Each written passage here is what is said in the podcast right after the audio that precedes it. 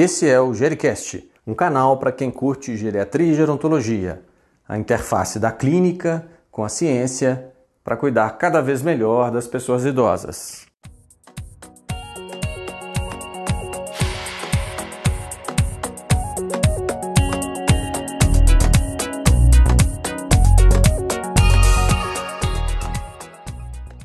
Olá pessoal, aqui é Estevão Vale, apresentador deste canal. Estamos aqui com Samana Barbosa, que é médica endocrinologista. Vou deixar a Samana se apresentar. Por favor, Samana, se apresente aí para o pessoal. Bom dia a todos, meu nome é Samana, Samana Barbosa Vieira, sou médica endocrinologista. É, atuo hoje prioritariamente com atendimento de pacientes idosos, na clínica mais 60, Sou diretora clínica da Disosp, que é uma empresa de atenção domiciliar. Eu já atuo com atenção domiciliar já há sete anos. É um prazer estar aqui, compartilhar desse tema, né? Os idosos devem ser tratados de forma bem especial, principalmente aí na abordagem referente ao diabetes, né? É, hoje nosso tema é o diabetes na população idosa. Então, Samana, primeira primeira pergunta é assim, esse é um problema mais frequente? Quem é mais velho, os idosos têm mais risco de ter diabetes? Como a gente sabe, né, os fatores de risco da diabetes incluem, com o avançar da idade, aumenta-se o risco de ter diabetes. Então, a gente sabe que a prevalência tende a aumentar na população idosa, até mesmo porque vão se somando outros fatores de risco, como sedentarismo, como outras doenças cardiovasculares que limitam o paciente, como a própria questão é, da obesidade, ganho de peso, né, numa população nada, a gente sabe que a gente tem na população dois lados, né, da questão do, da avaliação nutricional, mas então, assim, a idade é o fator hoje mais importante, que mais impacta na prevalência do diabetes no mundo inteiro. A gente sabe que no Brasil a prevalência é em torno de 7,5%, 8%, e quando a gente avalia a população acima de 65 anos, essa prevalência pode chegar aí até uns 21, 22%, ou seja, tende a aumentar com o aumento da idade de forma exponencial. E o que é diferente do, do adulto jovem, no diabetes no adulto jovem, no, no adulto maduro, para o diabetes em quem tem mais de 60 anos? Tem diferença nas manifestações e, e na abordagem? Os critérios diagnósticos são os mesmos para a população toda, então não diferem.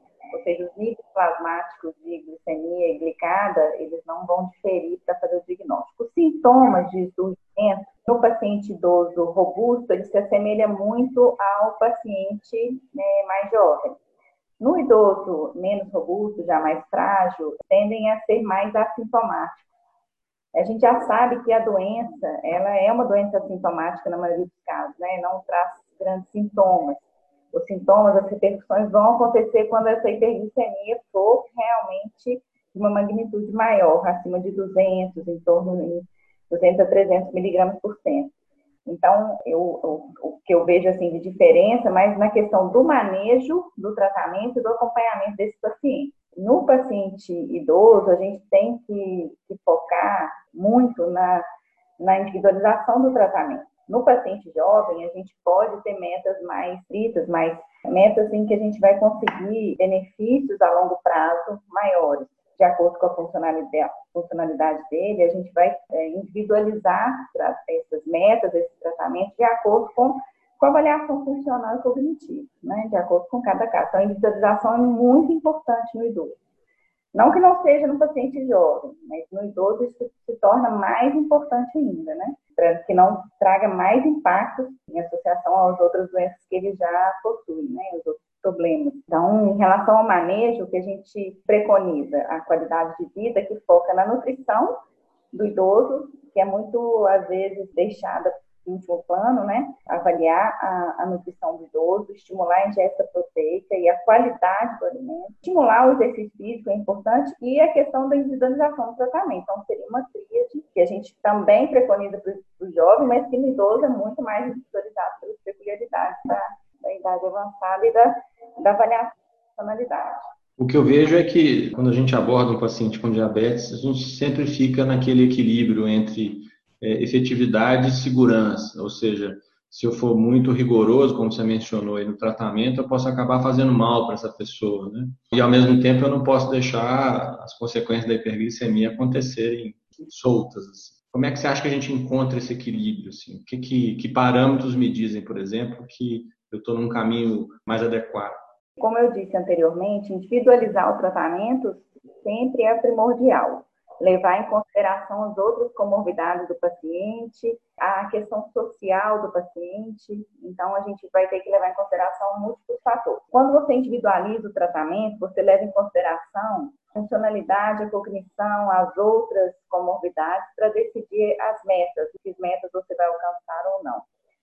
Quando esse paciente é, não tem impacto social do tratamento do diabetes, que a gente também tem que avaliar isso, impacto que o tratamento traz para a vida do paciente, a gente também sabe que está no caminho certo.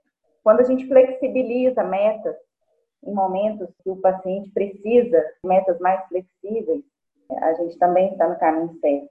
Evitar supertratamento, Estevam, metas muito arrojadas para pacientes como funcionalidade prejudicada, até o que eu falei da individualização, né? Mas o supertratamento, ele é muito falado assim, na literatura como causa de ser ruim. No final, falar da, da, da, questão que é muito, impacta muito o idoso, que é a polifarmácia. Então, a gente sempre considerar dentro todo o contexto de comorbidade, funcionalidade, né, da questão social, da, da gestão compartilhada, a polifarmácia. A polifarmácia, ela traz um impacto enorme tanto de efeitos colaterais, quanto do ponto de vista de custo, quanto do ponto de vista eh, social, de associação, interação medicamentosa, que as interações vão aumentando, né, com o aumento do número de medicações, com a diminuição da massa muscular. Então, também esse equilíbrio da efetividade com a, a segurança né, da, das metas deve ser sempre levado em consideração o custo dessa medicação. Qual impacto financeiro vai trazer para a família? Por quê?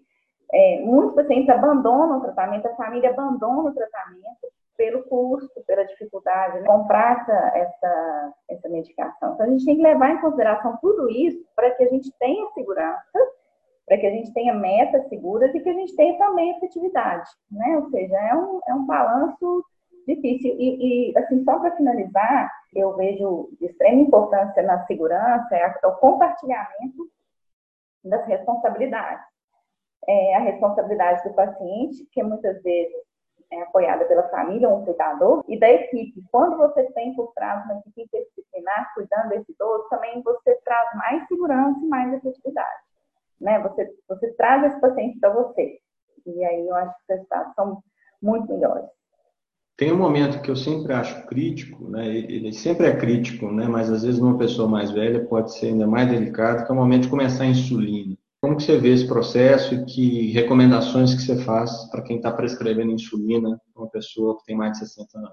É, primeiro, se a indicação é formal mesmo, se aquele paciente tem indicação de, usar, de ser insulinizado. A indicação formal, a gente sabe que é hiperglicemia grave, casos acima de 10, glicemias entre 200 e 300 já indicam série de insulinização, e pacientes com sintomas de catabolismo, né? Emagrecimento, hiperfagia, poliúria, poliúria. A gente precisa sempre estar atento a esses sintomas que podem ser sintomas de compensação diabética que leva à necessidade da insulinização e que às vezes são até deixados de lado. Então, primeira indicação, o paciente tem indicação formal ou não. Segundo, avaliar se o tratamento oral já está efetivo. Você pode otimizar alguma coisa no tratamento oral desse paciente, para que você até tenha um ganho maior na insulina. A gente sabe que a metformina é uma medicação que, primeira linha, padrão ouro, né, no mundo inteiro para tratamento, medicação de baixo custo, baixo impacto, baixos efeitos colaterais, principalmente na forma de liberação lenta. E a otimização dessa droga faz com que é, a gente consiga uma dose de menor. E aí, para quem vai começar, entre os nossos colegas que vão iniciar a insulinização, a gente tem que sempre pensar na menor dose possível que leve o maior controle possível. Ou seja, tem que usar o mínimo de insulina com maior resultado.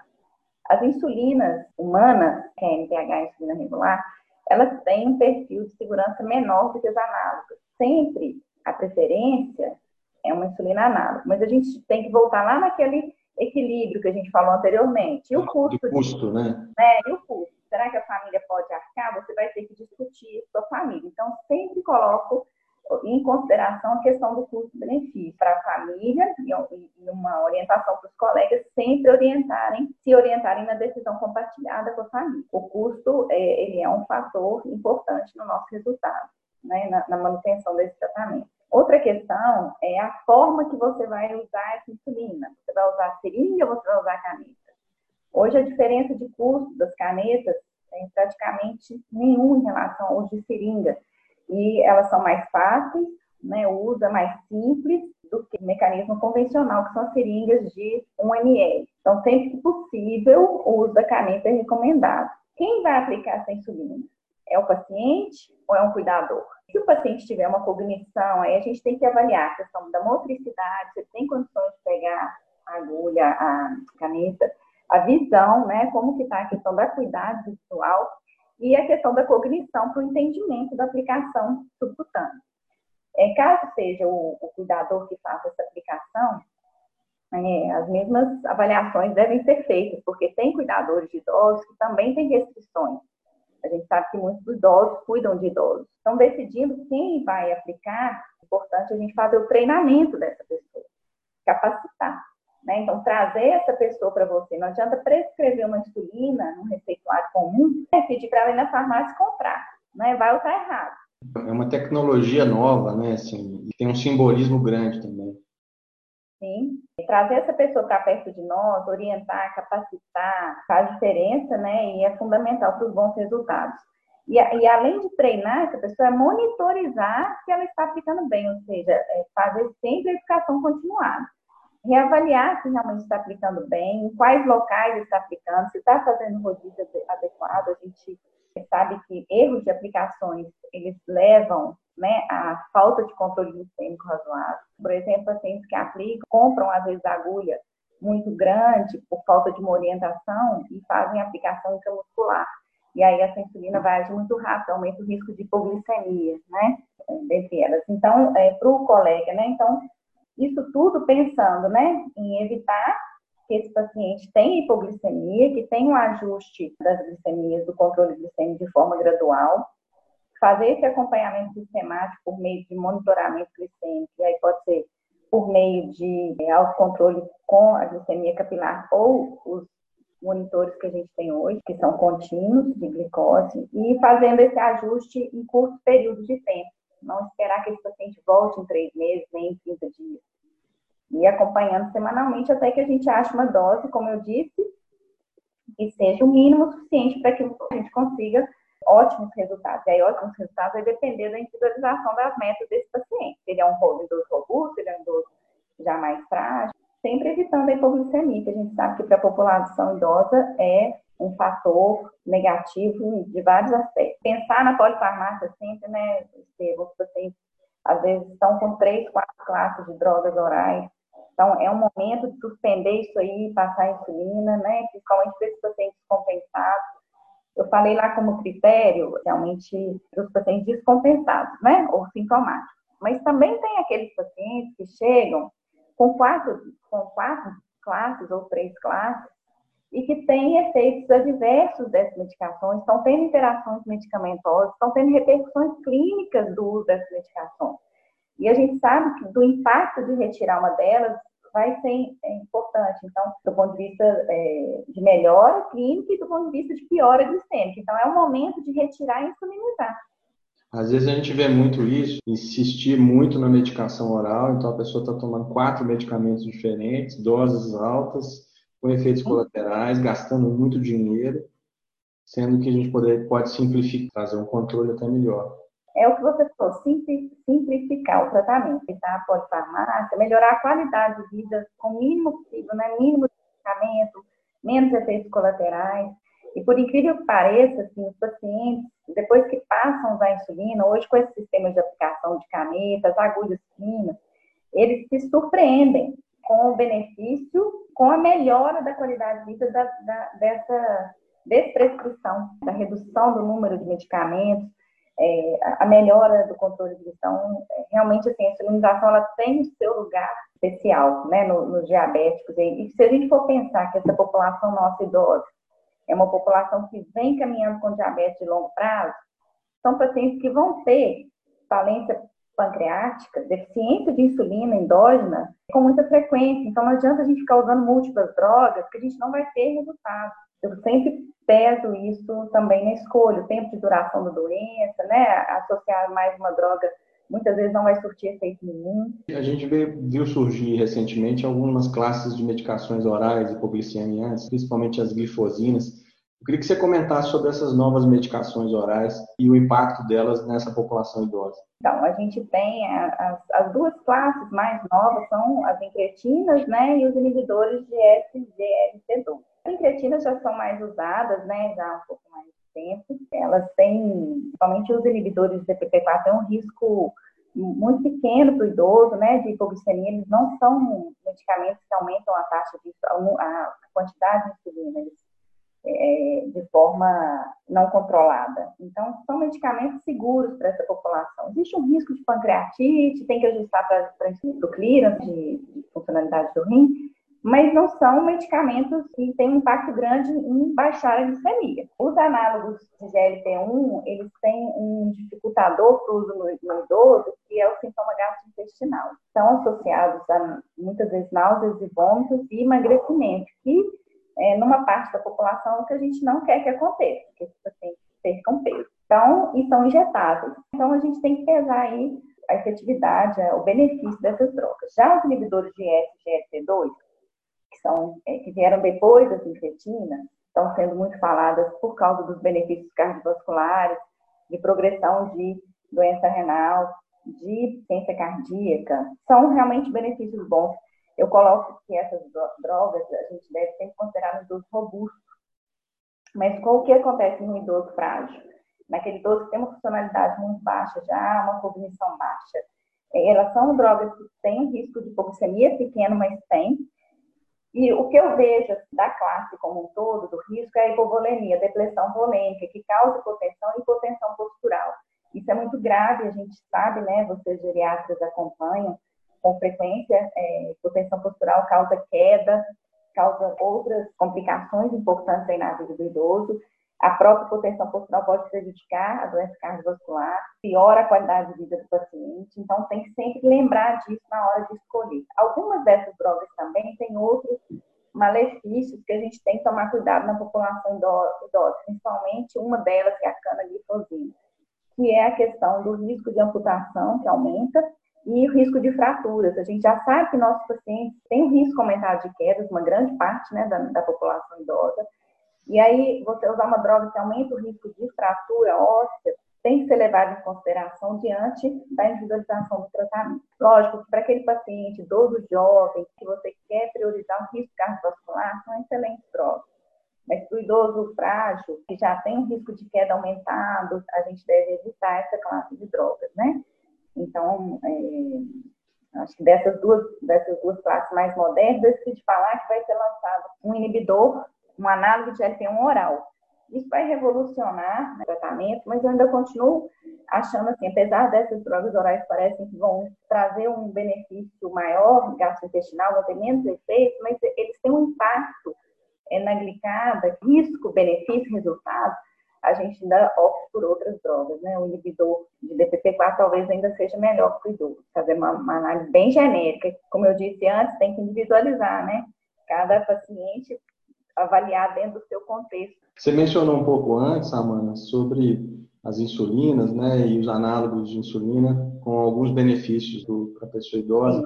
Comenta um pouco mais sobre isso, essas novas insulinas e, e o perfil dessa população mais recente que a gente atende. Se a gente não fosse considerar o custo, a gente faria opção sempre pelos análogos. Os análogos são as moléculas de insulina humana, são a NPH regular, que são as insulinas humanas idênticas a que a gente produz, com alterações em, na molécula de proteína, em aminoácidos, que fazem elas ficarem um pouco diferentes. Então, a gente tem as insulinas ultralentas, ou seja, que tem um perfil de duração maior de tempo, e não tem pico de ação como a NPH tem, a insulina NPH é uma insulina lenta, e aí tem, nessa classe a gente pode citar a insulina glardina, que já tem um tempo aí que está no mercado, muitos anos, que hoje o custo dela já é mais, mais baixo, e a gente tem também a Degludeca, que é a insulina ultralenta mais moderna, E aí a gente, fazendo essa, essa avaliação desses análogos ultralentos, a gente vê um risco muito menor de hipoglicemia,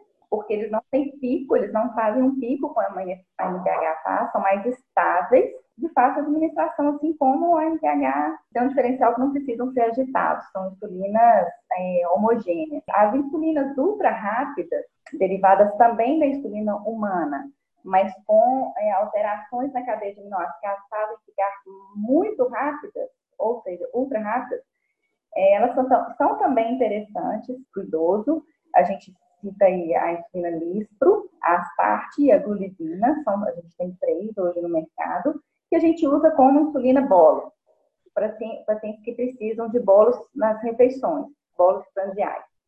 Quando a gente vai falar de um esquema de insulinização no idoso, no idoso mais frágil, a gente evita o máximo fazer bolos e vamos fazer mais insulinas basais para manter um nível de glicemia com uma meta mais flexível. Quanto menos doses, melhor a qualidade de vida e maior é, a gente tem adesão ao tratamento. Então, dessas três, a gente tem as ultras rápidas e as ultra lentas. E a gente tem também as insulinas ultra concentradas, o 300 e o 200. O que, que significa isso? É, em, em, em 1 ml eu não tenho 100 unidades, como é a, o uso clássico das insulinas. Nas outras, em 1 ml, eu tenho 300 unidades ou 200 unidades. Né? A glargina e Degludec, elas já trabalham com essa formulação. Para que serve isso? Para diminuir o volume de aplicação. Ou seja, pacientes precisam de uma dose muito alta de insulina, por exemplo, 60 unidades. Isso dificulta a aplicação. A gente sabe que acima de 50 unidades, a gente já deve repartir a dose, porque a absorção subcutânea ela já fica errática. Então, se você usa uma insulina concentrada três vezes, de 60 você pode aplicar 20, ter o mesmo resultado ou até resultados melhores. A gente tem também uma insulina moderna, a, a Fresa, que é a insulina inalatória, né, que ela está disponível, mas que não é, é uma insulina que ela tem ação ultra, ultra rápida, então ela tem um início de ação quase imediato, com pico em menos de 30 minutos, ela é mais rápida do que as nossas insulinas subcutâneas, já disponíveis no mercado há mais tempo, e ela não exclui a necessidade do uso da insulina basal, que é a insulina lenta ou ultralenta e ela tem uma restrição a pacientes que têm comorbidades respiratórias, pulmonares, porque ela pode levar a longo prazo a fibrose pulmonar. Então, não vejo que é uma realidade hoje ainda para os nossos idosos. Talvez para o idoso tipo 1, com diabetes tipo 1, que também é a nossa idade. Nós estamos falando aqui muito de diabetes. Quando a gente fala de diabetes, a gente fala em diabetes tipo 2, é o que vem na nossa cabeça. Mas os nossos diabéticos tipo 1, jovens, eles vão envelhecer. Né? Recentemente eu vi um, vi um relato de caso de, uma, de um paciente de 84 anos, diabetes tipo 1. Olha ele, só. Ele descobriu com 4 anos de idade, foi um dos primeiros, dos primeiros da, do lugar onde ele morava a usar insulina. Talvez nesses casos a gente né, seria indicado esse tipo de, de análogo né, de insulina. Na verdade, esse é um, é um análogo ainda mais diferente do que as outras. Mas você pode conseguir bons resultados com as insulinas habituais, com as insulinas humanas.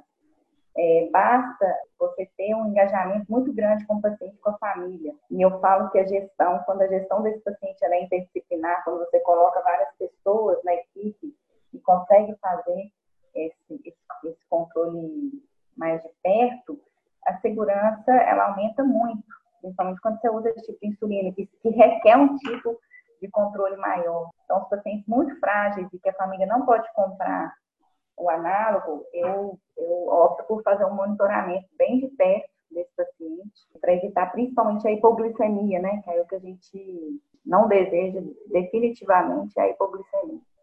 Ótimo, nós já estamos nos caminhando para o final dessa entrevista. Eu queria que você deixasse uma mensagem né, para os profissionais de saúde que lidam com idoso com diabetes e fizesse o seu encerramento. Então, diabetes no idoso é uma doença presente, atual, subdiagnosticada. Nós precisamos ir atrás em qualquer idade, considerando que acima de 60 anos a prevalência vai aumentar.